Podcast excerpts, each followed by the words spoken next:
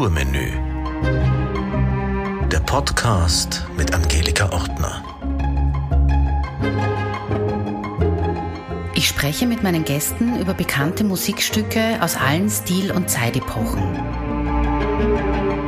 Wir hören passende Musikbeispiele und versuchen in unseren Gesprächen einen neuen Zugang zur Musik zu ermöglichen. Wir gehen jetzt circa 250 Jahre zurück. Der Kapitän John Newton gerät am 10. Mai 1748 mit seinem Schiff in große Seenot. Newton ist kein religiöser Mensch, doch als der Sturm das Schiff zu kentern droht, fällt er auf die Knie und beginnt zu beten, während eine Welle nach der anderen heftig über das Deck bricht. Der Sturm legt sich plötzlich und Newton gelobt, sich Gott zu widmen. Es dauerte noch viele Jahre, aber getrieben von seinem neuen Glauben begann er sich auch gegen die Sklaverei auszusprechen und wurde Pfarrer. Dieser Sturm veränderte also das Leben von John Newton und 1779 schrieb er das Lied Amazing Grace, das zu den kraftvollsten, beliebtesten Kirchenliedern der Welt zählt. Außerdem ist es ein Protestsong gegen die Sklaverei und auch Hymne christlicher und nichtchristlicher Menschenrechtsaktivisten.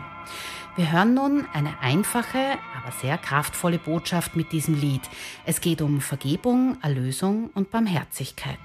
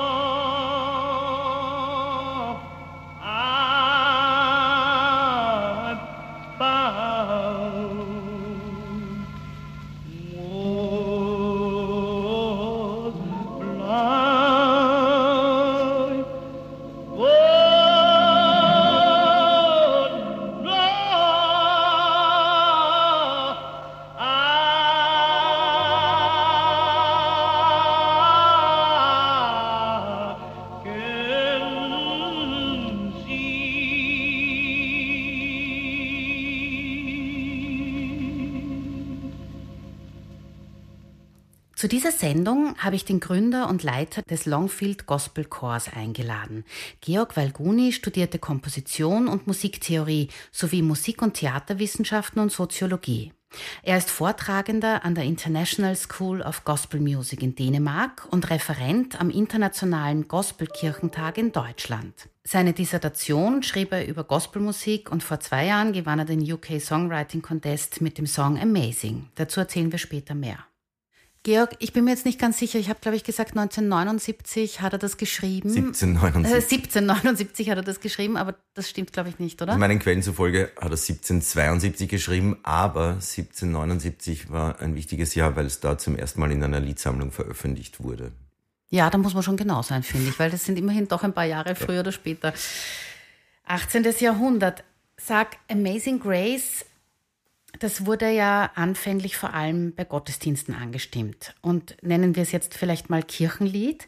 Aber wie kann das jetzt sein, dass eben dieses Kirchenlied auch fernab der Kirche wirklich in der ganzen Welt so bekannt ist? Bei Amazing Grace ist vielleicht sehr faszinierend, dass ein ehemaliger Kapitän, der dann Pastor wird, in England Worte schreibt über sich selbst, die so viel Bedeutung haben und so richtig sind für einen ganz anderen Kulturkreis von Menschen, die, die gerade in einer Situation leben, wo sie extrem unterdrückt sind und, und, und nicht wissen, wie sie da rauskommen, aber in der Hoffnung, dass Gott sie errettet und sie diese Gnade auch erleben dürfen, weil es ihnen so geht. Aber es geht ihnen nicht so, weil sie so viel getrunken haben und weil sie der Spielsucht verfallen sind und es geht ihnen so schlecht, weil sie ständig in ihrer Umgebung versklavt sind und furchtbare Dinge erleben müssen.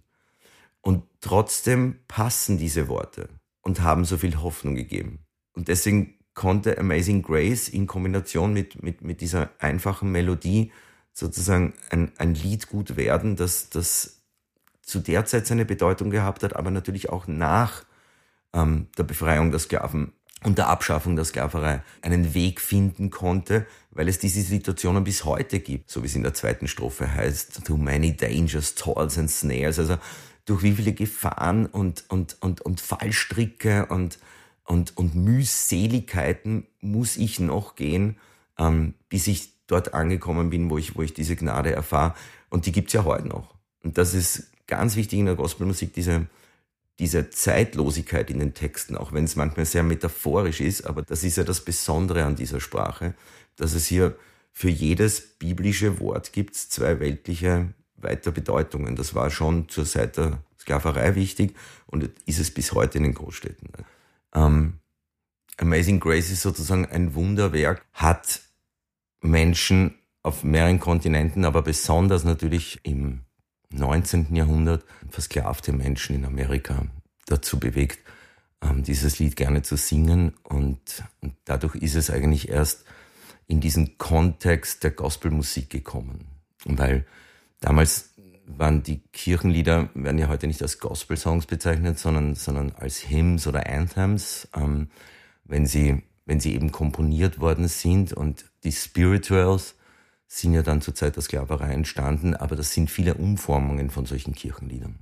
Und die Spirituals bewegen sich ja eigentlich nur um das Alte Testament. Das ist ja auch ein Unterschied zum Gospel, weil der Gospel behandelt eher das Neue Testament und die meisten Spirituals ähm, sind dem Alten Testament zugeordnet textlich. Das liegt natürlich in der Geschichte von Moses und einem unterdrückten Volk.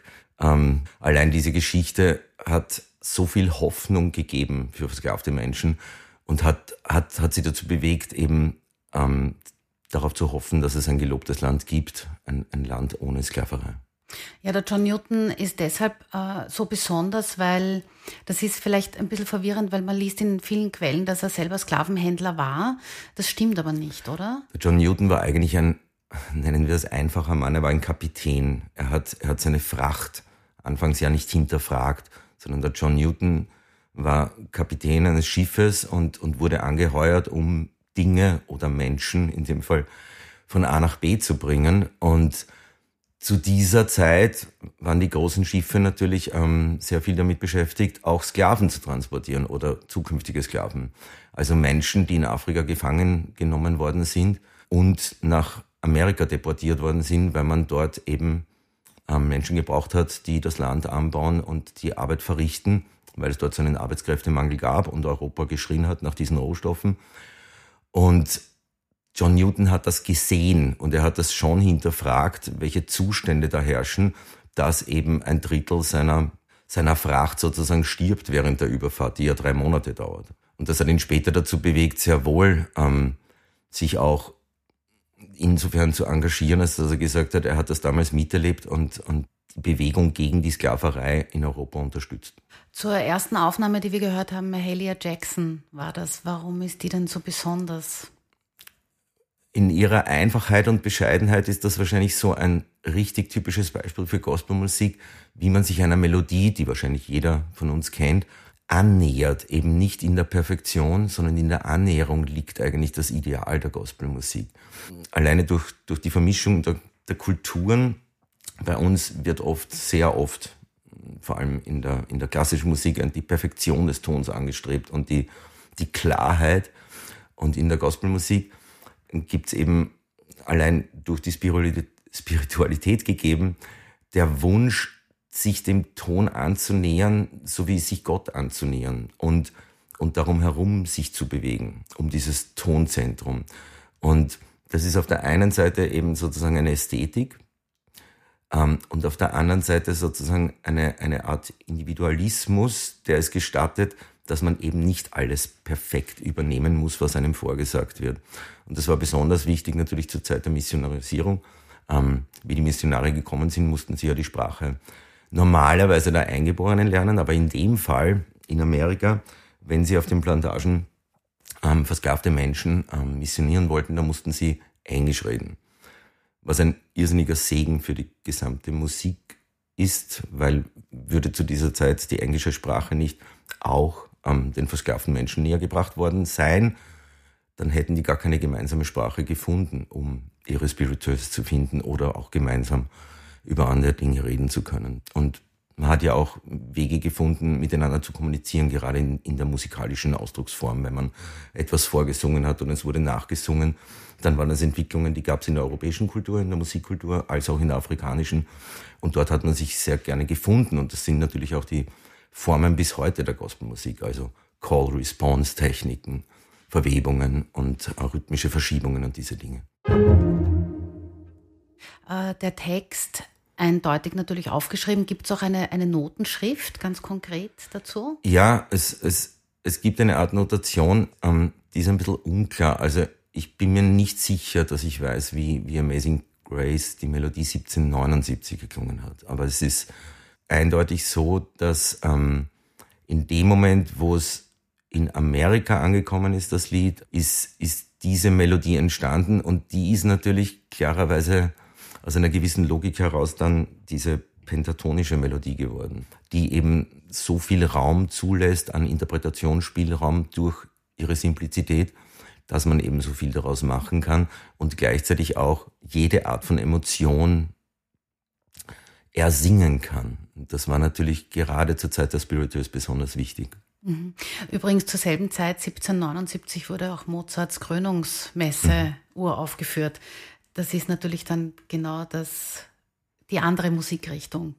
Ja, das ist auch eine, eine spannende Entwicklung, dass zu einer Zeit, wo, wo sozusagen am europäischen Kontinent so viel Hochkultur da war und, und, und, und so viel, so viel Interessantes passiert ist, ähm, die Popularmusik noch, noch nicht einmal angedacht war, bis zu einer gewissen Art und Weise. Natürlich wurden Messbücher und, und, und gottesdienstliche Gebrauchsmusik in, in Liedersammlungen zusammengefasst, ähm, ungefähr beginnend ab diesem Zeitpunkt. Und dadurch konnte man diese Musik ja ähm, in andere Regionen bringen. Und das war wichtig eben für die Missionare, die ja daraus gesungen haben. Ne? Aber die Menschen, die das dort gehört haben, hatten erstens einmal ein anderes Tonsystem als unseres, das europäische. Und man hat oft gemeint, dass diese Leute die Musik dass sie nicht in der Lage sind, diese Musik nachzusingen und das erklärt wiederum ihre, ähm, ihre Inkompetenz in so vielen Bereichen. Und man muss sich vorstellen, dass vielleicht wollte man das gar nicht so perfekt nachsingen, vielleicht wollte man sich einfach annähern. Aber ungeachtet der Tatsache eben, dass das Tonsystem ein anderes war, war es wahrscheinlich gar nicht leicht, diese Melodien ad hoc perfekt nachzusingen, sondern es musste erst einmal erlernt werden, das Tonsystem. Und dieses Erlernen, akustische Erlernen und das Biegen des Tons sozusagen in die richtige Richtung ist eine, eine, eine Methode, die dann sozusagen ein Stilmittel wurde. Mhm. Wir haben jetzt schon gesprochen über den Inhalt von Gospels. Ähm, das sind ja doch sehr äh, fröhliche und optimistische Lieder. Und die meisten Aufnahmen von Amazing Grace sind aber langsam. Wie ist das jetzt mit dem Tempo? Was, was ist da möglich? Ich glaube, das muss man auch ein bisschen in einen historischen Kontext geben. Ähm, die Kirchenlieder zu der Zeit waren meistens getragen. Ein Text wie, wie Amazing Grace, der eigentlich zu der Zeit eben kein Gospel-Song war, sondern, sondern eine Art Hymne, hat eine gewisse Schwere in sich durch den Umstand, ähm, was ein Mensch alles ertragen musste und, und seinen Weg zu Gott gefunden hat und sich bedankt über die Gnade. Ich glaube, in dem Sinn ist die Melodie bewusst immer langsam gesungen worden. Und es gibt aber eine Aufnahme von deinem Chor, vom Longfield Chor, die eben nicht langsam ist. Genau, ich habe ich hab dann ein Arrangement gemacht, wo, wo ich eben mit diesem langsamen Teil beginne und das Ganze dann in sehr hoher Geschwindigkeit, in einem Church-Style, sagt man, ähm, abgehandelt habe.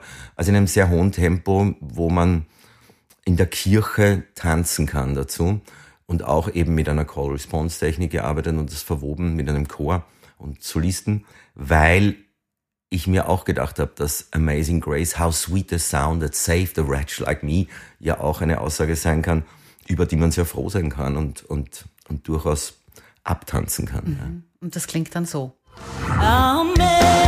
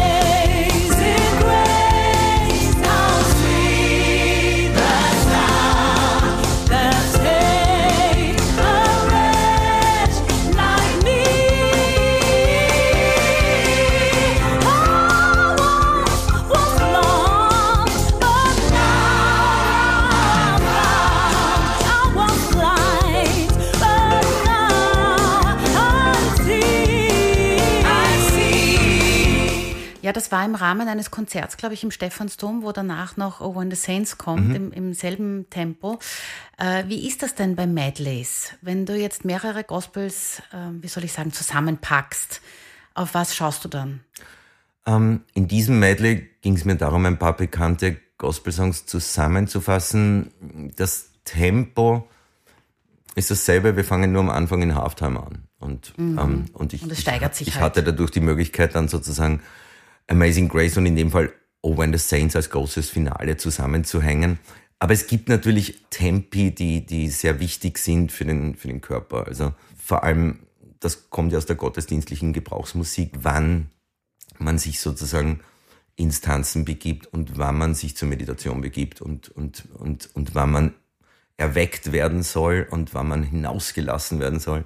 Und ein Shout ist natürlich ein, ein, ein schnelleres Stilmittel als, als eine Hymne, die dazu auffordern soll, sich seiner Sünden zu bekennen. Ja, und das gilt, das, was du jetzt gesagt hast, gilt jetzt für die Sängerinnen und Sänger, aber auch für die Zuschauer oder Mhm. Zuhörer, die halt dann dem Gottesdienst beiwohnen und halt das dann Ja. mittanzen oder. Sowohl also die Musik als auch das Tempo können ja uns sozusagen in, genau in diese Stimmungen versetzen und das emotional verstärken, was gerade inhaltlich passieren soll.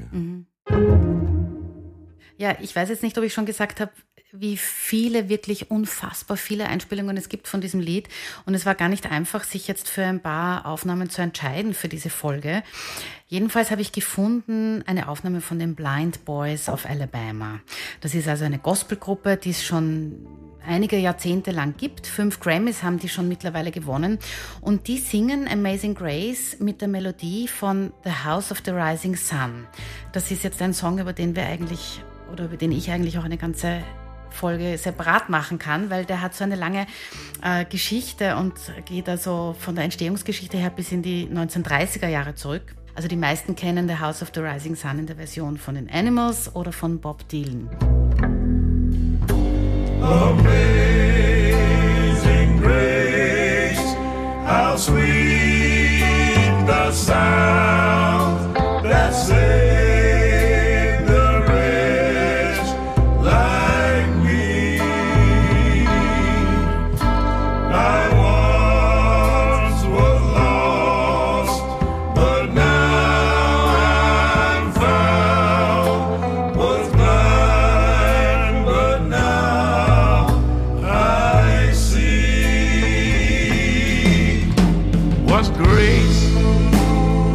taught my heart to feel grace, my fears release. How precious did that grace, grace appear the hour I first.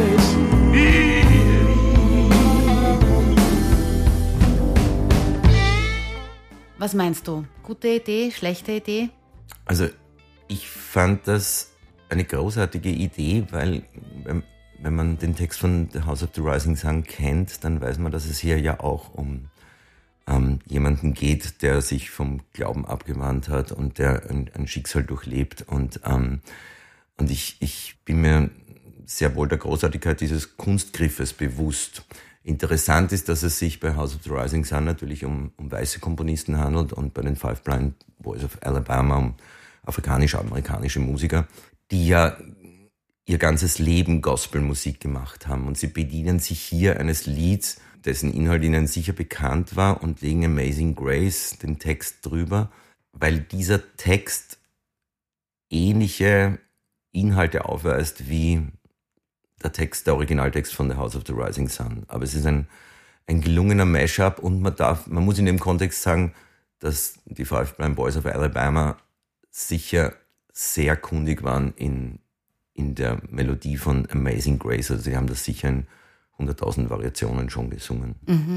Ja, ich denke mir, dass die Absicht auch dahinter steckt, weil es wurscht ist, ob das weiße Musik ist oder schwarze Musik, ob die Interpreten schwarz oder weiß sind, wer es geschrieben hat, um das einfach auch einmal klarzustellen, dass es um den Inhalt geht und nicht um die Überschrift. Ja, es ist ja auch deswegen auf Peter Gabriels Label erschienen, ähm, der ja auch sehr dafür ist, dass genau diese Vermischung von kulturellen Elementen stattfindet und, und, und natürlich Menschen unterschiedlicher Herkünfte, weil das ja auch in seiner Musik sich widerspiegelt. Und ich habe mir dann aber auch überlegt, dass wir darüber reden, dass das House of the Rising Sun, das wird aber nie ganz so zitiert. Also man muss schon wissen, dass es dieses Lied ist, um den Mashup zu erkennen. Ansonsten Ja, ja, also wenn man das Lied kennt, dann erkennt man es doch schon im Vorspiel. Also diese Gitarre äh, ähm, Begleitung, die Das ist ja kein unbekanntes Lied, Ist kein unbekanntes. Also wer sich auskennt, weiß nach den ersten zwei Takten, was das ist. Aber genau das ist ja das, das Faszinierende. Wer sich auskennt, ist drin und das ist ja auch ein Zeichen der Gospelmusik, weil es ja da so viele Begriffe gibt, die mehrere Bedeutungen haben. Und wer sich auskennt, weiß sofort, um was es geht. Ja, also ich glaube auch, so wie du sagst, dass sich die sehr wohl überlegt haben, ganz gut, äh, wie sie das machen und warum sie es so machen. Glaubst du trotzdem, dass es irgendwie eine, wie soll ich sagen, dass der Gospel eine Modernisierung braucht für die heutige Zeit? Der Gospel erfährt ja ständig Modernisierung. Das ist ja das Faszinierende.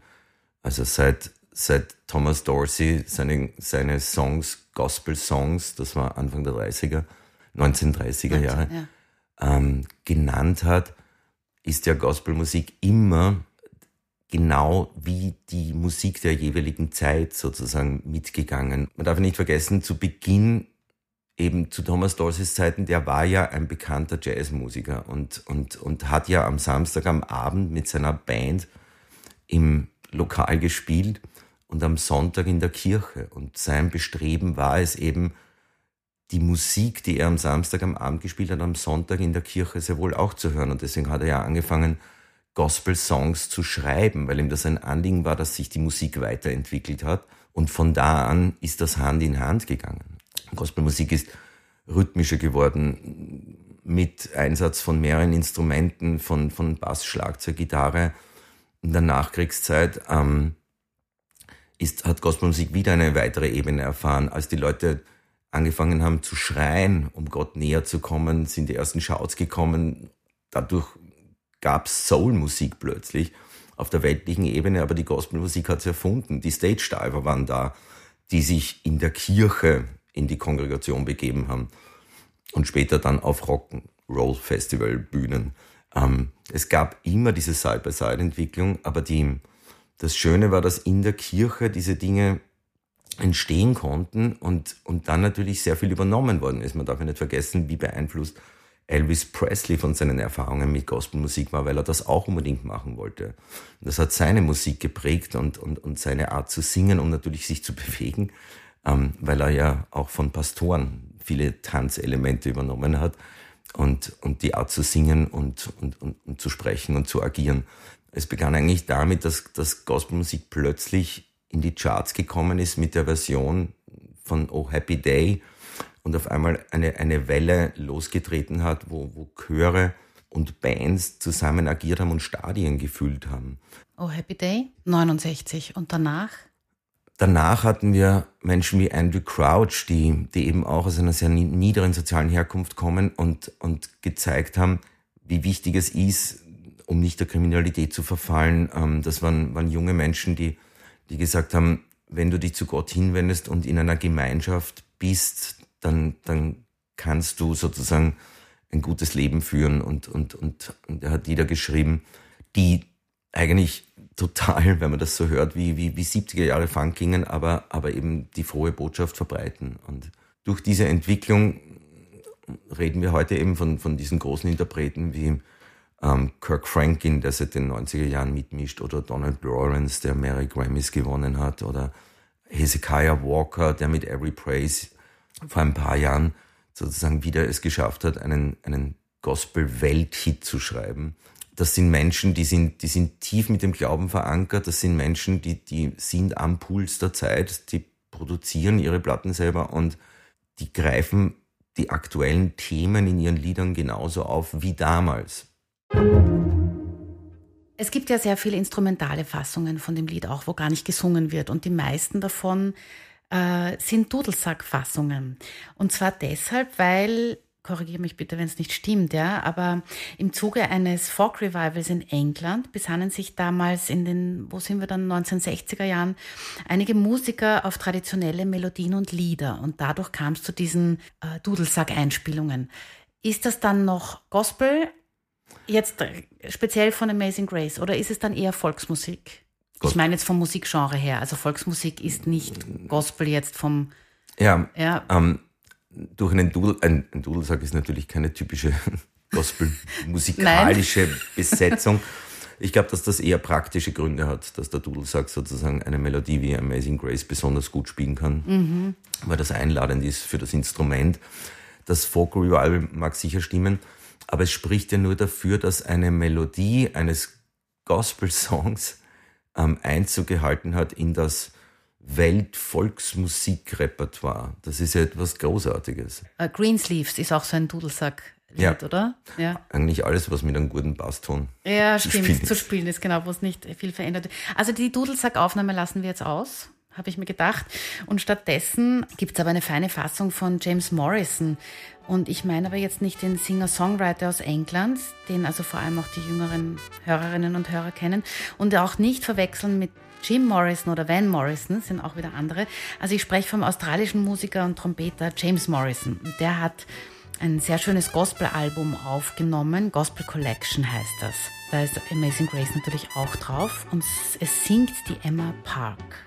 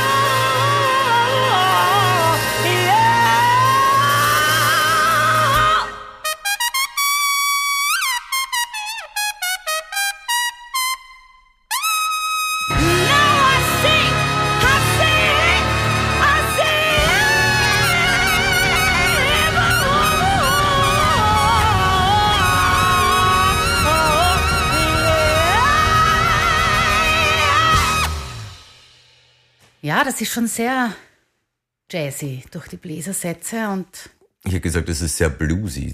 Äh, bluesy, jazzy, ja. ja. Es klingt fast ein bisschen weltlich. ja, es ist, es ist eben dieser 12 Achtel Beat und, ähm, und, und, und, und sehr viele Blue Notes im, im, im Gesungenen. Beim, beim Solo finde ich sehr schön, dass er, dass er sehr viele Spielarten ausprobiert, weil er sich ja auch sozusagen hier ähm, thematisch annähert, wobei er ein, ein, ein sehr freies Solo spielt.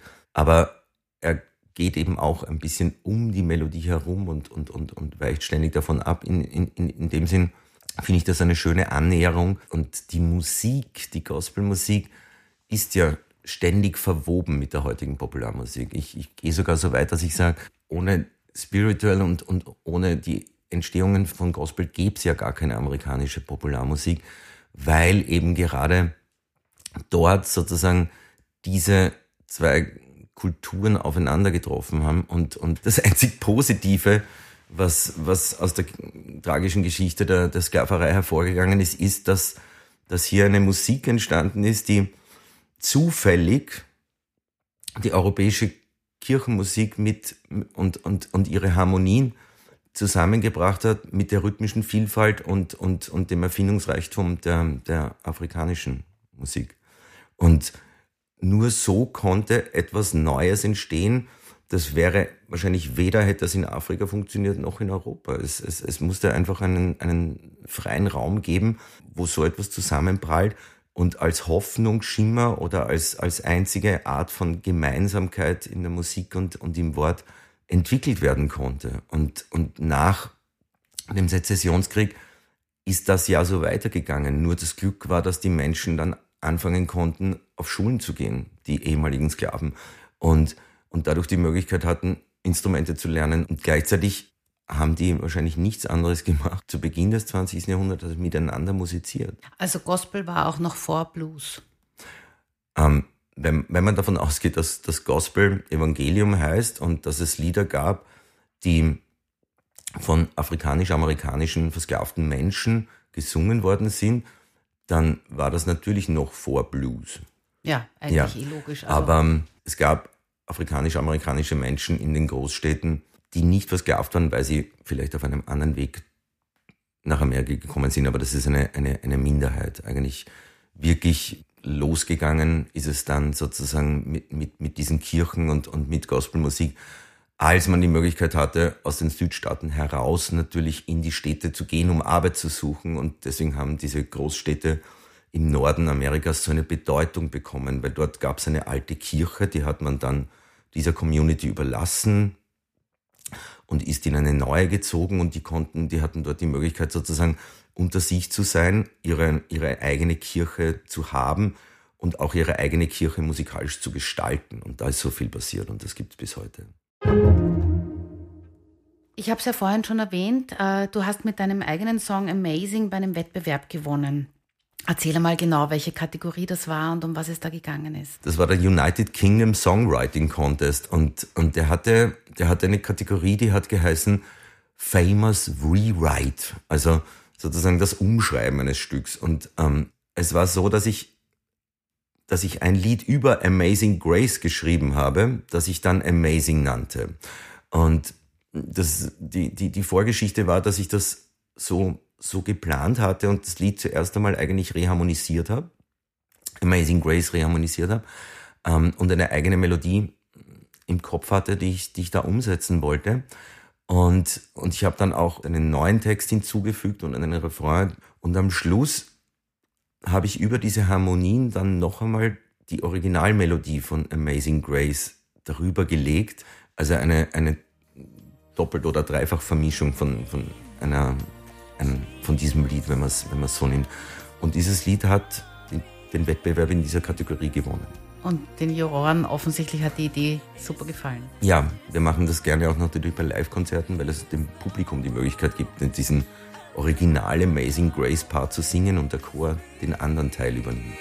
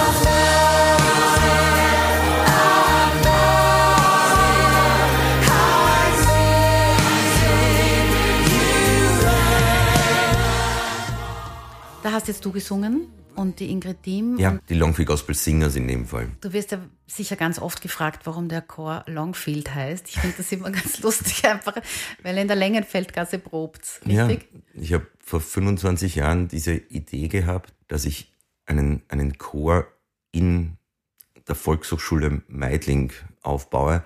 Und die Volkshochschule Meidling hat ihren Sitz in der Längenfeldgasse. Und ich habe gedacht, als Wortspiel nenne ich ihn Longfield Gospel Choir. Es gab immer wieder in, in, bei Interviews oder so eben diese Frage, wo der Chor herkommt. Wo ist denn Longfield eigentlich? Wo ist denn Longfield oder, oder ist das James R. Longfield, der Gründer von Longfield und ähnliche Wortspiele?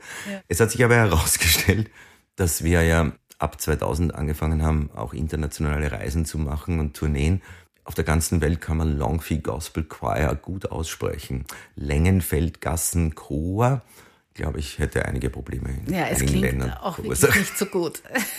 Gute Wahl, das Englisch zu machen. Ja, da würde ich dich jetzt an der Stelle normalerweise fragen, warum sollen sich die Menschen den Gospel anhören? Aber ich frage dich lieber, warum sollen denn die Menschen in einem Gospelchor mitsingen?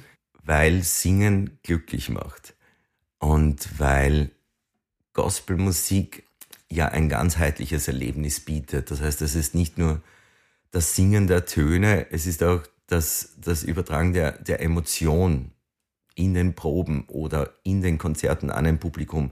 Gospelmusik ist, ist ganzheitlich für, für Körper und Seele da und, und wir, wir bewegen uns sehr viel und wir, wir arbeiten sehr viel am Ausdruck und nicht nur am Sound, sondern auch eben am, am, am Transport der Gefühle, die im jeweiligen Song drinstehen.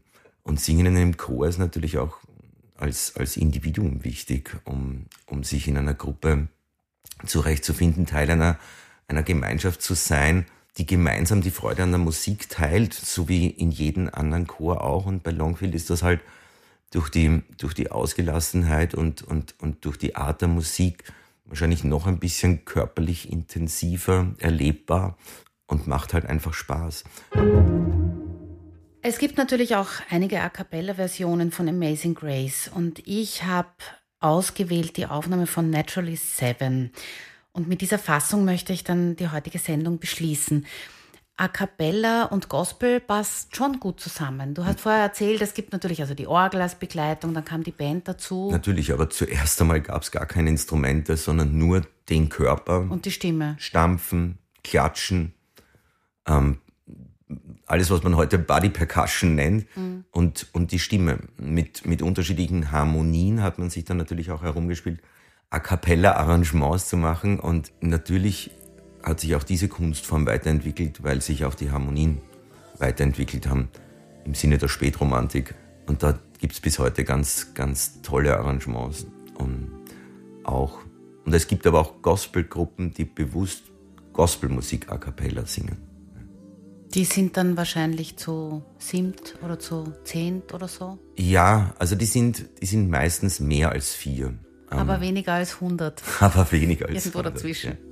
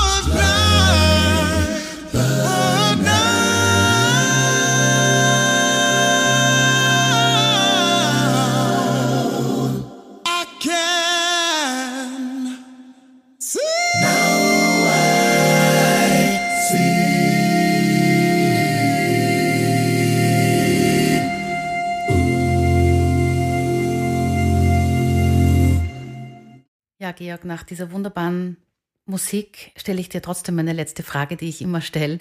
Was können Kunst und Kultur zu einer besseren Zukunft beitragen?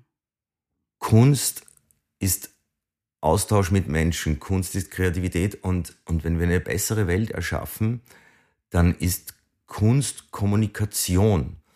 Die kann wachrütteln, die kann unterhalten, die kann beruhigen, die kann beschwichtigen. Das Wichtige ist, egal ob das ähm, darstellende Kunst oder bildende Kunst ist, es geht um Menschen, die Themen aufgreifen und man kann darüber reden.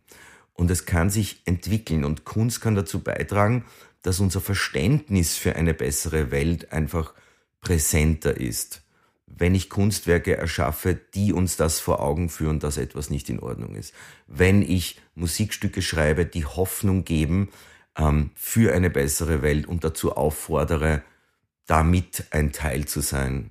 Und ich glaube, dass das immer wichtig sein wird, dass wir die Möglichkeit haben, als Menschen von Gefühlen gesteuert zu werden und in der, in der Kunst und in der Kultur die Kommunikationsmittel finden, die uns zu weiteren Gedanken anregen, um eine bessere Welt zu erschaffen. Nicht nur durch technische Errungenschaften. Die Kunst und Kultur leitet uns an, darüber nachzudenken, wie wir es machen und, und was daraus entstehen kann.